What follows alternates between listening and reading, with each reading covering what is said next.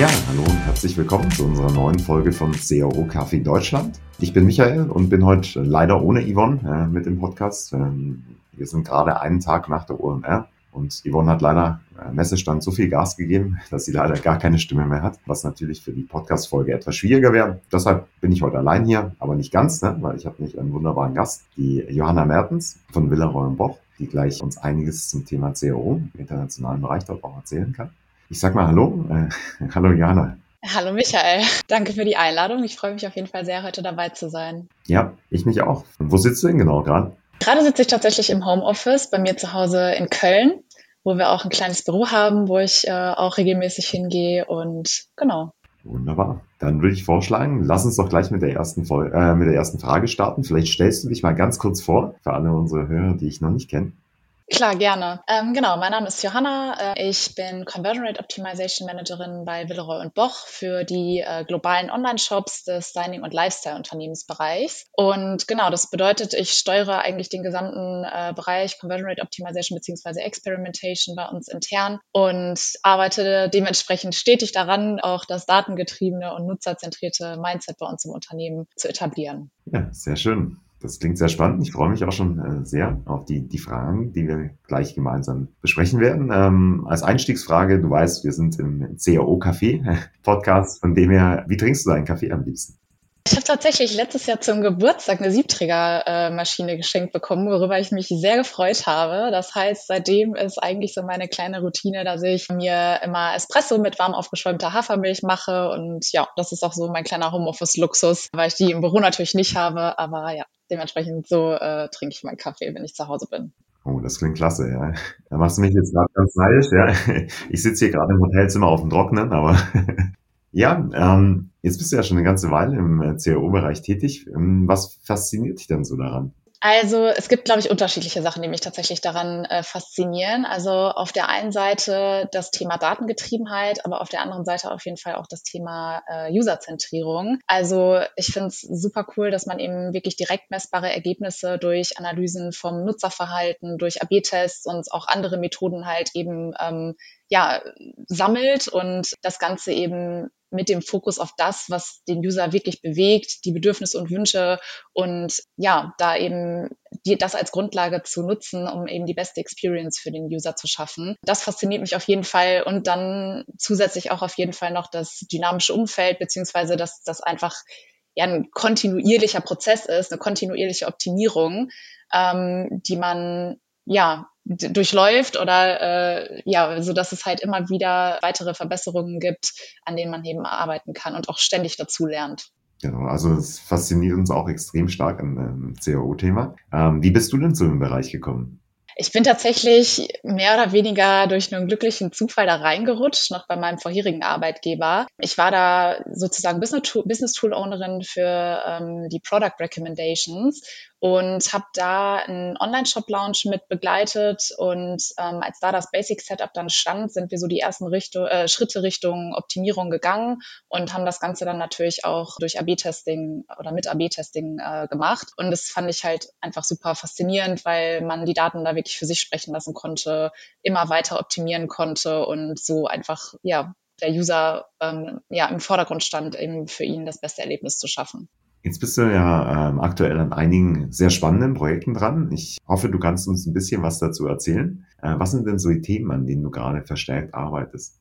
Also ein wichtiges Thema ist auf jeden Fall ähm, das Thema Implementierung eines neuen AB-Testing-Tools. Da haben wir uns nämlich am Anfang des Jahres für ein anderes Tool entschieden, haben da auch einen relativ ja, aufwendigen Prozess durchlaufen, um das Ganze auch so zu evaluieren, dass wir ein Tool finden, was auch zu unseren Bedürfnissen passt. Das ist jetzt aber glücklicherweise so gut wie abgeschlossen, ähm, so dass wir dann hoffentlich auch mit unserem Testing-Programm durchstarten können mit dem neuen Tool. Genau, darüber hinaus äh, kümmere ich mich jetzt aktuell noch um die Optimierung unseres MyClubs. Also das ist unser Willeroy und Boch Kundenclub im Online-Shop. Ähm, da wirklich halt die Vorteile rausstellen, die unser Club bietet und auch die Funktionalitäten, die wir da so anbieten, zu verbessern. Da liegt gerade ähm, auch ein Fokus. Und vielleicht als letztes Projekt, ähm, was ich gerne erwähnen würde, ist, dass ich ein Training zum Thema Conversion Rate Optimierung äh, aufsetze, um halt einfach die Mitarbeiter und Mitarbeiterinnen bei uns auch ja dahingehend so ein bisschen zu schulen, denen die Aufgabe und auch die Wichtigkeit von Experimentation näher zu bringen und da ja, hoffentlich auch ein paar neue Experimentation-Fans äh, zu finden. Ah, das klingt ja spannend. Ja. In welcher Form macht, machst du das Training dann? Also es wird tatsächlich klassisch äh, digital ein Training mit Hilfe von PowerPoint und ja, ich, ich bin auch dabei, es zu erarbeiten, dass man es ein bisschen interaktiv gestaltet und äh, die Leute da auch ein bisschen mitnimmt. Zum Beispiel vielleicht durch ja so ein Witch Test One Quiz oder sowas. Aber ja, das äh, muss ich noch erarbeiten. Klingt super. Ähm, wie wichtig ist denn das äh, AB-Testing-Thema für euer Unternehmen aktuell? Mm, also für uns ist es schon auf jeden Fall ein wichtiges Tool eben, um halt ähm, ja zu zeigen, ob gewisse Maßnahmen, die wir eben uns vorstellen, umzusetzen, auch die Wirksamkeit haben, die wir uns eben vorstellen. Also seien es jetzt verschiedene Seitentypen, die wir gegeneinander testen oder auch einfach verschiedene Elemente. Genau. Und dadurch, ja, möchten wir natürlich äh, unsere User Experience einfach verbessern und auch bestimmte Ziele und vordefinierte KPIs, wie beispielsweise die Conversion Rate oder den AOV, dann auch äh, letztendlich zu steigern. Und ähm, welche Unternehmen würdest du sagen, sollten sich mit AB-Testing besonders beschäftigen? Ne? Ich glaube, grundsätzlich ist es ein Thema, was für alle Unternehmen in irgendeiner Art und Weise eine Relevanz haben kann. Aber es ist natürlich ähm, super wichtig, dass man halt eben eine gewisse Stichprobengröße auch, also beziehungsweise genug Traffic halt eben in einem Online-Shop oder auf einer Website hat, um da halt auch ja, signifikante ähm, oder statistisch relevante Ergebnisse letztendlich auch zu erreichen. Ja, das ist total spannend auf jeden Fall, weil sonst natürlich ein Test ewig läuft, ja, und dann nicht mehr so ganz aussagekräftig ist, ja. Und kannst du uns ein bisschen was äh, zu Villaroy und Boch dort erzählen? So wie ich es wahrnehme, ist ein international natürlich sehr bekanntes Unternehmen, aber auch ein sehr traditionelles Unternehmen, glaube ich. Wie schwierig war es denn da, so eine Testing-Kultur zu etablieren? Also es war beziehungsweise es ist auch immer noch, glaube ich, eine äh, Herausforderung, da man natürlich halt einfach einen ganz unterschiedlichen Reifegrad beim Thema Experimentation ähm, in den unterschiedlichen Abteilungen, Teams oder auch bei den einzelnen Personen ähm, hat, die man aber irgendwie alle mitnehmen muss. Und ich glaube, das ist echt ein Prozess, ähm, insbesondere in so einem komplex strukturierten Unternehmen wie bei uns. Genau, wir sind da aber schon auf einem ganz guten Weg und es gibt da auch schon echt einige Supporter, was mich sehr freut. Ich glaube, da ist es aber echt sehr wichtig, halt ein Framework auch zu entwickeln oder sich auch an einem existierenden ähm, zu ja, orientieren, nachdem man dann arbeitet, um halt so einen gewissen Rahmen zu schaffen, der eben für alle verständlich ist und ja, dann auch kontinuierlich kommuniziert, versucht Transparenz zu schaffen hinsichtlich der Ideen, die so existieren oder auch die Bemühungen, die man da eben auf dem Weg im Prozess so vornimmt und dann auch die Resultate ähm, zu teilen und das dann halt auch so zu verpacken, dass es für die unterschiedlichen Stakeholder irgendwie verständlich und auch relevant ist. Also da Prozesse deutlich zu machen und auch datenbasiert und ergebnisorientiert vorzugehen, das war bei uns auf jeden Fall ja eine große Hilfe, um das Thema intern da auch so voranzutreiben. Also wir haben da wirklich proaktiv Ergebnisse von AB-Tests und auch von User Research geteilt, versucht die Learnings auch wirklich zu kommunizieren, dass da auch ja jeder irgendwie was mit anfangen kann und man auch quasi das, was man über den User herausgefunden hat, was man ja oft auch jetzt nicht nur dann in unserem Fall für einen Online-Shop verwenden kann, sondern ja auch für andere Kanäle oder andere Maßnahmen ähm, oder Projekte, die man eben im Unternehmen hat, dass man das halt möglichst breit streut und da auch den maximalen Nutzen dann rauszieht. Ich glaube, was da auch hilft, um das Thema intern nochmal voranzutreiben, ist klare Ziele zu setzen und klare KPIs zu definieren, die man eben mit ja, Conversion Rate Optimization dann auch erreichen möchte und die dann auch letztendlich auf ähm, strategische Ziele einzahlen. Also, dass man das wirklich klar rausstellt, um eben diese Wichtigkeit immer wieder auch, ja, sozusagen belegen zu können oder zu zeigen, hey, das, was wir gemacht haben, zahlt da und da drauf ein. Eine Maßnahme, um natürlich die Wichtigkeit, ähm, insbesondere vor dem Management da auch nochmal ähm, zu zeigen, ist natürlich, indem man auch einen potenziellen äh, ROI errechnet, den man halt eben durch Conversion Rate Optimization auch erreichen kann. Also wie wirkt sich die Investition letztendlich aufs Unternehmen aus? Ist auch, auch auf jeden Fall ein Punkt, der bei uns geholfen hat, das ganze Thema intern ja weiter zu, zu pushen und ähm, Verbündete suchen. Also insbesondere auf Management-Ebene sich da jemanden zu suchen, der das Thema auch treibt, der dahinter einem steht und einem auch gewisse Freiheiten lässt und und ja, das Supported ist auf jeden Fall super wichtig, so dass man auch das ganze Thema als ja wirklich integralen Bestandteil der Entwicklung von einem Online-Shop dann integrieren und begreifen kann und in die Geschäftsprozesse auch so integrieren kann. Das ist auf jeden Fall auch sehr relevant. Und ein letzter wichtiger Punkt, den wir ja jetzt auch gerade angehen, das, was ich eben schon mal meinte, ist, denke ich mal, auch das äh, Thema Kollegen und Kolleginnen intern schulen, um halt einfach das Bewusstsein bei allen irgendwie zu schaffen, die da dann auch von profitieren können ja selbst ähm, im besten Fall. Perfekt. Und ich kann mir vorstellen, dass du sicherlich auch mit Hindernissen so in deiner täglichen Arbeit zu kämpfen hast. Was sind denn so typische Hindernisse, die, wo du denkst, dass Unternehmen daran arbeiten sollten, die zu überwinden, um eben besser in diesem Bereich zu werden?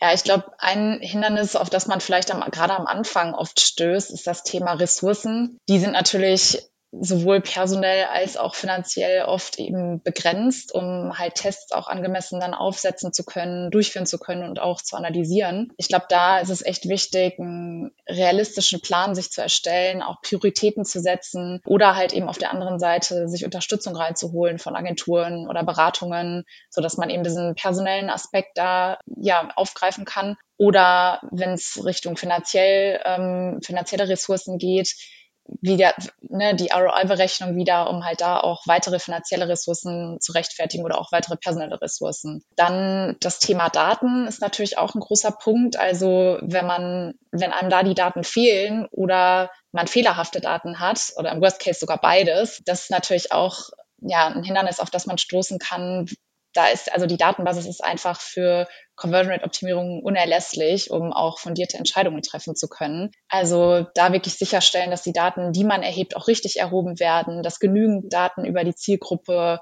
über das Verhalten, über die Präferenzen auch ja mit der Zeit dann zur Verfügung stehen, um auch gezielt dahingehend dann AB-Tests durchführen zu können. Genau, das ist auf jeden Fall auch relevant. Dann, ich glaube, das ist auch wirklich ein Thema, was rund um alle Unternehmen betrifft, ist das Thema man trifft sehr gerne falsche Annahmen. Also wir denken immer, dass wir unsere User oder unsere Kunden und Kundinnen kennen und wissen, was sie wollen. Also nach dem Motto so, wir wissen ja, was am besten funktioniert, lass uns das doch einfach direkt ausrollen, weil dann können wir irgendwie Zeit oder Ressourcen dadurch sparen. Ist, glaube ich, echt ein Trugschluss weil wir wissen es eben nicht, wenn wir die User nicht befragt haben oder wenn wir nicht Dinge mal getestet haben. Also ja, ich glaube, da kann Crow echt einen Mehrwert ähm, bieten, indem man eben dann die Annahmen, die man tätigt, auch wirklich validieren kann oder halt auch Feedback, Feedback sich durch echtes Nutzerfeedback einholen kann. Vielleicht auch noch das Thema mangelnde Integration in Prozesse. Also Conversion Rate Optimierung ist natürlich keine ein, einzelne Aufgabe, sondern ist halt eben ein Bestandteil von Prozessen, die man im Unternehmen dann auch hat, insbesondere halt des Entwicklungsprozesses sozusagen. Da ist natürlich auch super wichtig, das Ganze dann zu integrieren, es als Teil des Ganzen zu betrachten und auch in regelmäßige Überprüfungen und Updates dann letztendlich einzubeziehen. Und dann hat man natürlich darüber hinaus auch noch die Herausforderung, dass man eben viele Stakeholder mit sehr vielen unterschiedlichen Zielen hat, da halt echt Stakeholder-Management zu betreiben und sich selbst auch vor Augen zu führen, wer hat überhaupt welche Ziele, welche Rolle hat diese Person vielleicht auch im Unternehmen und wie kann ich diese Person im besten Fall auch unterstützen, ist natürlich auch etwas, was man berücksichtigen sollte und was letztendlich dann auch hoffentlich dazu führt, dass man eine Testing-Kultur auch entwickeln kann und dieses Testing-Mindset im Unternehmen groß machen kann im besten Fall. Ich glaube, es ähm, geht natürlich auch stark um das Thema Vertrauen, vor allem von, von euren Stakeholdern dabei. Wie siehst du denn das Thema Vertrauen? Also wie würdest du steigern in eurer Organisation?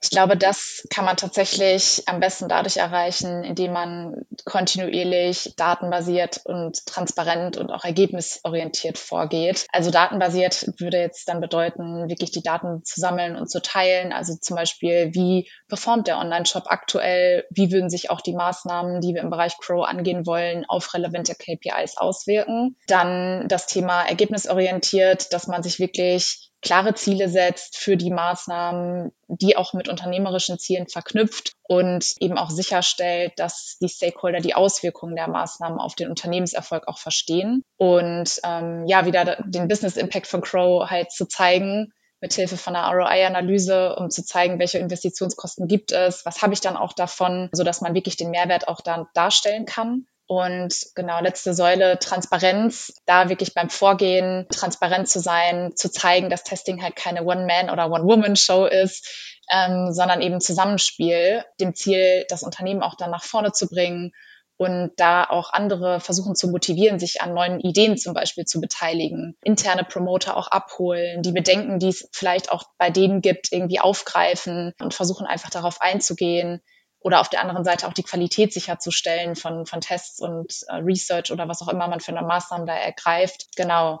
da eben sehr eng mit den Stakeholdern zusammenarbeiten, sie da einzubinden, auch um Feedback oder um Ideen bitten und halt eben zeigen, wie man die dann auch berücksichtigt oder auch priorisiert. Ähm, ja, und dann natürlich im, im gesamten Prozess letztendlich auch die Stakeholder über Fortschritte informieren, über Ergebnisse sie auf dem Laufenden halten.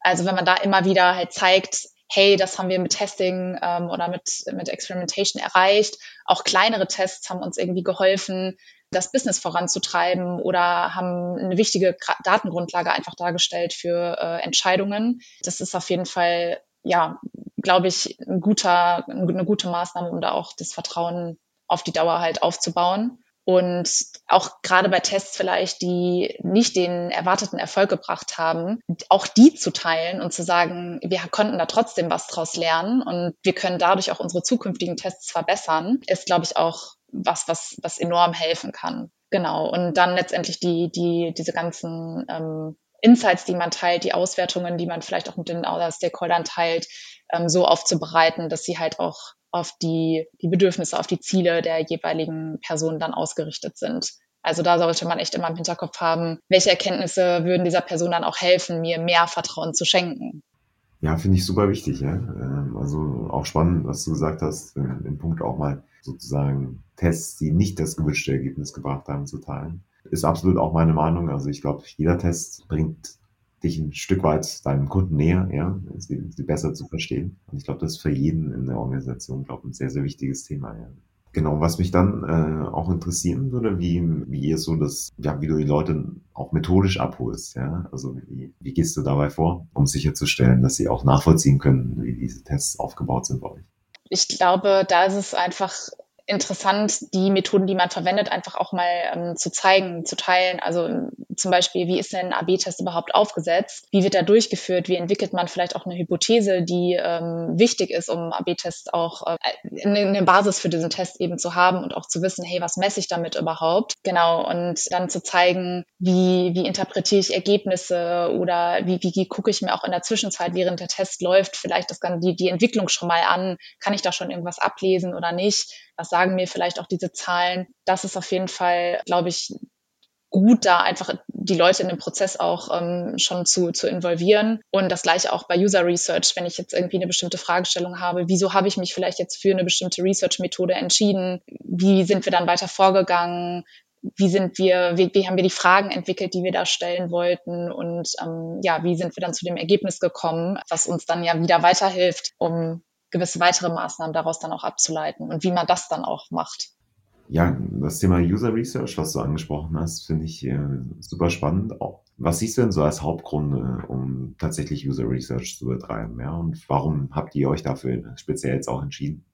Ja, ich glaube, da kommen wir wieder auf das Thema, was ich eben schon mal meinte, dass wir immer Annahmen treffen und denken, dass wir unsere User kennen. Aber tun wir das wirklich? Ähm, ich glaube, da sollten wir uns selber immer so ein bisschen äh, challengen und das Ganze nochmal in Frage stellen. Weil nur weil wir was toll finden als Einzelpersonen oder auch als Unternehmen heißt das natürlich noch lange nicht, dass unsere User das auch toll finden. Und auf der anderen Seite stellt sich natürlich auch oft irgendwann eine gewisse Betriebsblindheit ein, so dass man ja vielleicht bestimmte Probleme, zum Beispiel die User haben, gar nicht wahrnimmt, weil man ja das einfach schon so gewöhnt ist sozusagen. Und dementsprechend ist User Research auf jeden Fall eine riesige Hilfe, um einfach die Bedürfnisse der User wirklich zu verstehen und auch ein tiefgreifendes Verständnis der Verhaltensweisen zu erlangen. Also wer sind unsere User, was treibt sie an, was brauchen sie, was sind auch ihre Präferenzen und Verhaltensweisen oder auch Motivationen und das Ganze halt dadurch zu verstehen, auch Herausforderungen und Probleme, die es eventuell gibt im Shop zu verstehen. Genau, das ist, glaube ich, so ein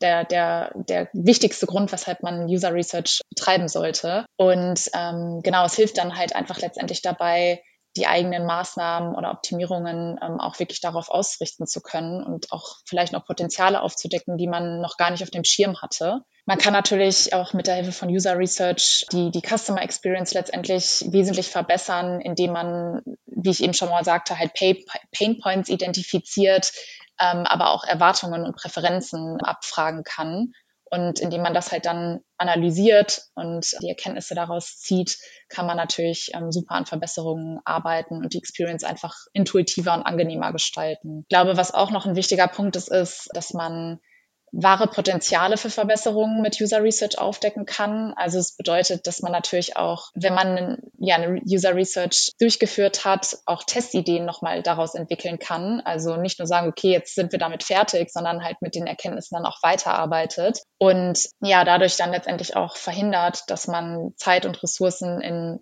ja, ich sage jetzt mal, falsche Ideen steckt, sondern man kann sich dann wirklich auf das fokussieren und konzentrieren, was wirklich auch das Nutzerverhalten ändern würde und so auch gewisse Risiken reduzieren, indem man halt eben die Entscheidungen auf Grundlage von diesen Daten trifft oder auch potenzielle halt frühzeitig erkennen, äh, potenzielle Probleme frühzeitig erkennt und die dann auch behebt, bevor sie halt sich dann auf das User-Erlebnis auswirken.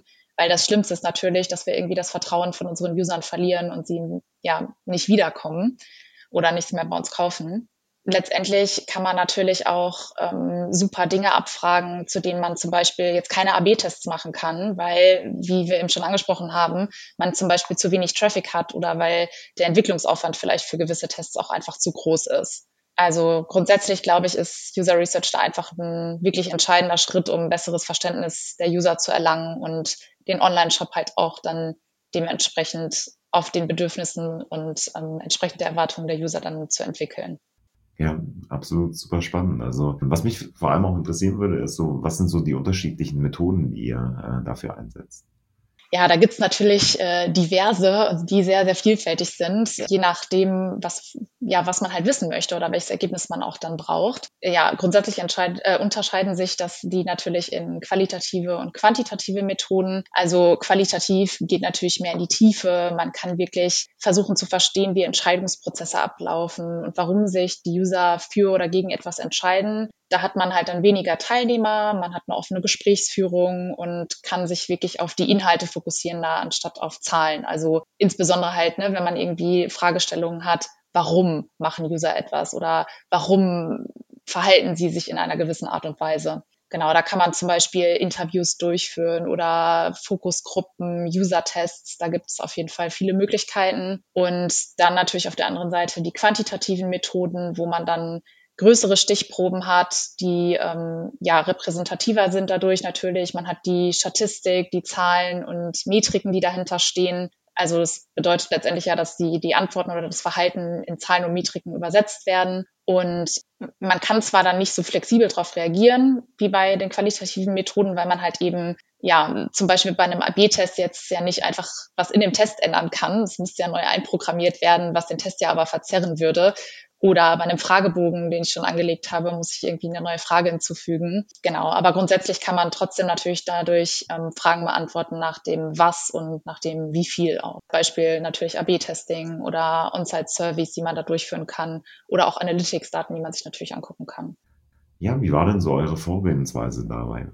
Also wir haben tatsächlich erstmal angefangen, ähm, nachdem wir äh, so die ersten AB-Tests durchgeführt hatten und da einfach gewisse Fragestellungen auch aufkamen und ja, wir festgestellt haben, wir brauchen irgendwie erstmal noch mehr Insights über unsere User und über ihre Bedürfnisse oder auch Motivationen ähm, oder auch die Probleme, um ja wirklich Tests durchführen zu können, die auch einen wirklichen Impact dann haben, weil wir halt eben ja dadurch das Userverhalten verändern, indem wir zum Beispiel ein Problem lösen oder sie an der einen oder anderen Stelle zu einer Handlung motivieren. Ähm, genau, und dann haben wir uns nach und nach rangetastet und bei bestimmten Projekten in User Research auch genutzt, um von vornherein auch gewisse Erwartungshaltungen abzufragen oder bei bestimmten Designs oder Elementen rauszufinden, ob die vom User verstanden werden, ob der User sie auch mag. Genau, und ähm, darauf haben wir dann immer wieder versucht weiter aufzubauen, indem wir Folgetests, also wirklich Tests dann daraus abgeleitet und ähm, durchgeführt haben oder eben noch weitere User, Research betrieben haben, weil eben weitere Fragestellungen aufgekommen sind. Ähm, wie seid ihr mit dem Thema Risiken umgegangen? Konntet ihr die minimieren? Ja, generell kann man, denke ich, durch den Einsatz von, von User Research viele Risiken umgehen, weil man halt eben den, den Nutzer besser verstehen kann und darauf halt die, die Optimierungsmaßnahmen ausrichten kann. Also wieder das Thema annahmebasierte Entwicklungen. Das kann man natürlich dadurch als Risiko vermeiden, weil die, die Annahmen können natürlich falsch sein, das weiß man aber nicht. Und um da eben zu vermeiden, dass man sich an Einzelmeinungen oder Bauchgefühl auch orientiert, kann man natürlich ähm, User Research super nutzen, um den, den Fokus da auf die Optimierung zu legen, die auch wirklich greifen. Man kann auch frühzeitig äh, Hürden oder Probleme erkennen, die die User vielleicht bei der Interaktion mit dem eigenen Online-Shop haben. Wie ich eben schon mal meinte, das fällt einem ja manchmal gar nicht mehr auf, weil man das schon so gewöhnt ist. Ja, und so letztendlich natürlich die, die Usability dann verbessert kann man dadurch dann verbessern oder ja eben sicherstellen, dass das alles in der Bedienung einfach und äh, intuitiv funktioniert und dadurch halt eben vermeiden, das Vertrauen der User auch zu verlieren, indem man vielleicht irgendwie was umsetzt oder entwickelt, was sie im schlimmsten Fall sogar frustriert. Und ja, dadurch kann man natürlich dann auch die, die eigenen Investitionsrisiken minimieren. Ja, in dem Zusammenhang würde mich auch interessieren, wie ihr mit dem Thema Motivatoren umgeht. Wie findet ihr gute Motivatoren? Ja, auf jeden Fall durch User Research. ähm, es, wie gesagt, ne, also User Research hilft ja dabei, die, die, ähm, die, Ziel, die eigene Zielgruppe besser zu verstehen und halt eben auch, um Motivatoren erstmal zu identifizieren oder ja, zu, rauszufinden, ähm, was motiviert unsere User oder was demotiviert sie vielleicht auch, eben durch Umfragen, durch Interviews etc. Man kann natürlich auch ähm, eine Wett Bewerbsanalyse durchführen und also wenn man jetzt so gar keine Idee hat oder vielleicht auch kein Budget, um eine User Research durchzuführen, um einfach mal eine Idee zu bekommen, was andere Online-Shops machen und wie die versuchen, ihre User zu motivieren, was die für Anreize verwenden, auch um Kunden und Kundinnen zu gewinnen oder zu binden. Und dann muss man aber natürlich ähm, das Ganze noch testen im eigenen Shop, um halt wirklich auch zu schauen, okay, sind das auch Motivatoren, die bei unseren eigenen Usern greifen oder halt nicht. Also ja, so typische Motivatoren wären ja zum Beispiel finanzielle Anreize wie Angebote oder Rabatte, sowas wie kostenloser Versand oder Social Proof wie zum Beispiel Kundenbewertungen, bekannte Gütesiegel, dass man Produkte und Angebote auch leicht vergleichen kann, gute Kaufargumente. Warum sollte jemand jetzt bei mir kaufen oder warum sollte jemand meine Produkte kaufen und nicht zu irgendeinem anderen Anbieter gehen? Wie habt ihr denn die Ergebnisse eurer Optimierung bisher für eure Online-Shops genutzt? Und wie sollte man diese Ergebnisse im besten Fall nutzen? Vielleicht fange ich mal damit an, wie sollte man sie im besten Fall nutzen? Also ich glaube, einerseits natürlich, um halt eben Probleme oder Schmerzpunkte zu identifizieren und auf der Basis dann die Experience zu verbessern oder auch Probleme halt zu lösen, um Bedürfnisse und Wünsche zu identifizieren und ja, herauszufinden, welche Elemente und Funktionen halt von den Usern bevorzugt werden oder welche Hindernisse dazu führen, dass ein Kauf vielleicht nicht abgeschlossen wird. Ähm, ja, und dann auf der Basis halt eben die Änderungen oder Anpassungen an der User Experience vornehmen und diese Ergebnisse halt systematisch und kontinuierlich auch in den Optimierungsprozess integrieren. Also das macht man ja nicht einmal, sondern es ist ja halt wirklich ein Prozess. Und ja, man kann natürlich aus den Ergebnissen auch super Hypothesen ableiten und dann AB-Tests nutzen, um diese Änderungen ähm, dann auch wirklich nochmal zu validieren, also quasi quantitative und qualitative Analysen oder äh, Methoden miteinander dann ähm, zu kombinieren und dann nochmal durch einen AB-Test zum Beispiel zu validieren, führt die Änderung wirklich zu einem, zu einer Verbesserung meiner definierten Ziele? Wenn ja, implementiere ich natürlich die Änderung. Wenn nein, schaue ich, okay, warum hat es nicht funktioniert? Was konnten wir daraus lernen? Können wir vielleicht einen Folgetest darauf aufsetzen? Oder müssen wir nochmal irgendwo tiefer reingehen und nochmal nachfragen mit Hilfe von einer User Research. Ähm, wie nutzen wir die Ergebnisse? Hattest du noch gefragt? Also wir nutzen sie tatsächlich viel dafür, um wirklich Testideen und Hypothesen daraus abzuleiten und auch um bestehende Themen halt zu priorisieren, weil ich fange natürlich nicht an mit irgendeinem Thema oder mit irgendeinem Test, der absolut nicht dem entspricht, was, was, was unsere User sich vorstellen oder was, wenn ich vielleicht irgendwie in der User äh, Research was rausgefunden habe, wo ich, wo ich weiß, hey, wow, das könnte ein super Hebel sein und das decken wir bei uns im Shop noch nicht ab. Ja, es ist natürlich absolut ein Grund, das zu priorisieren. Wir haben auch ähm, User Research schon viel dafür genutzt, um einfach Inhalte zu verbessern. Zum Beispiel haben wir mal unsere Guided Shopping Ansätze, die wir im Shop hatten, mit einer User Research ja abgefragt und äh, geguckt, wie funktionieren die überhaupt für den Kunden? Versteht der Kunde, was wir von ihm wollen?